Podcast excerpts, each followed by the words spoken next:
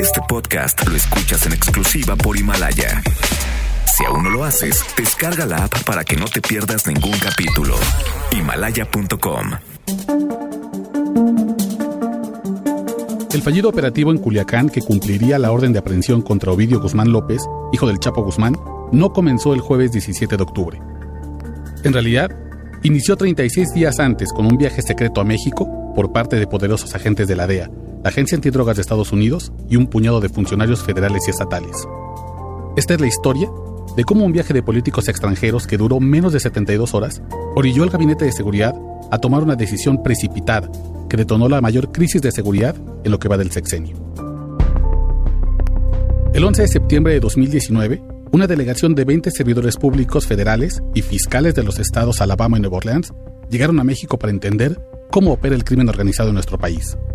El viaje fue organizado meses antes por el Departamento de Estado de Estados Unidos, la División de Operaciones Especiales de la DEA y la Dirección de la DEA que opera en nuestro país, y fue gestionado al más alto nivel del gobierno mexicano.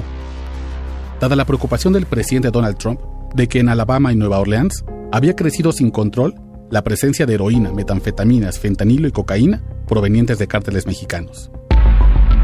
Aquel miércoles, la delegación estadounidense llegó temprano a la Embajada de Estados Unidos en la Ciudad de México y se encontró con el director regional de la DEA en México, Terry Cole, quien les habló del poder de fuego de los cárteles mexicanos.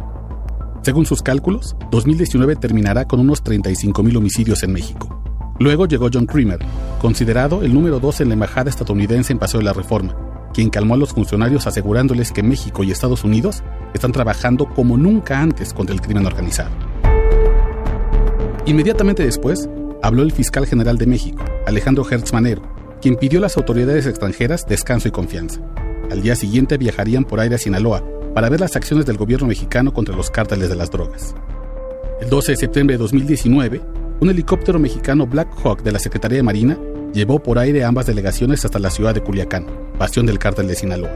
Los funcionarios y fiscales estadounidenses estaban sorprendidos con el operativo. Pensaron que sería un viaje de rutina, pero se toparon con que el helicóptero militar estaba habilitado con una metralleta de alto poder, por si alguien en el gobierno había filtrado la información de su visita y les atacaban en el aire.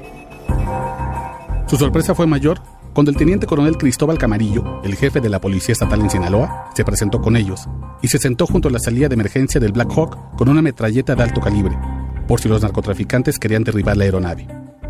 Finalmente el helicóptero aterrizó en una zona boscosa, relativamente cerca de la zona urbana de Culiacán.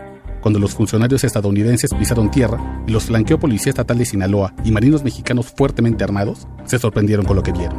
Era un enorme, grandísimo laboratorio de drogas recientemente decomisado al cártel de Sinaloa. Había fogatas, decenas de bidones blancos y azules, algunos marcados con mensajes en mandarín, lonas camufladas para despistar desde lo alto, tanques de gas y decenas de ollas con capacidad de 200 kilogramos. Los estadounidenses hicieron cálculos.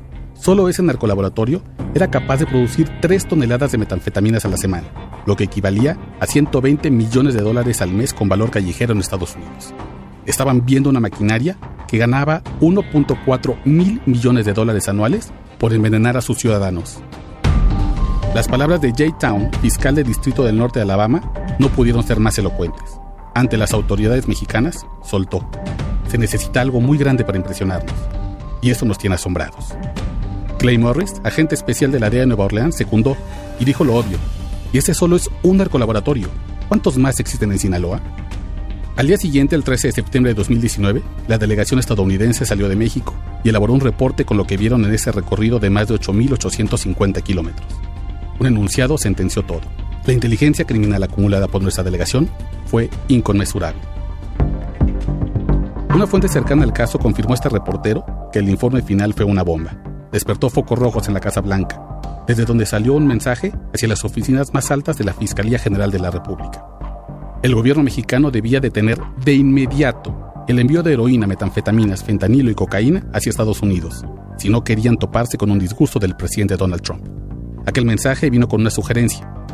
En el Departamento de Justicia de Estados Unidos figuraba un nombre que ya tenía un cargo por el delito de conspirar para enviar justo esas drogas al otro lado del río Bravo. Ese nombre era Ovidio Guzmán López, quien estaría ligado al narcolaboratorio decomisado. La presión que ejerció el gobierno de Estados Unidos se sintió tan fuerte en México que terminó en un operativo a prisas y sin planeación contra Ovidio Guzmán López, a quien fuerzas federales capturaron y luego liberaron por temor a una masacre contra inocentes por parte del cártel de Sinaloa. Dos días más tarde del fallido operativo en Culiacán, el presidente Andrés Manuel López Obrador le explicó por teléfono a Donald Trump la derrota de las fuerzas federales.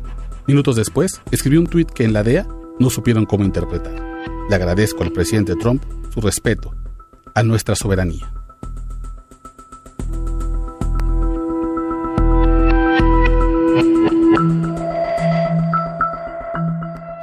Este podcast lo escuchas en exclusiva por Himalaya.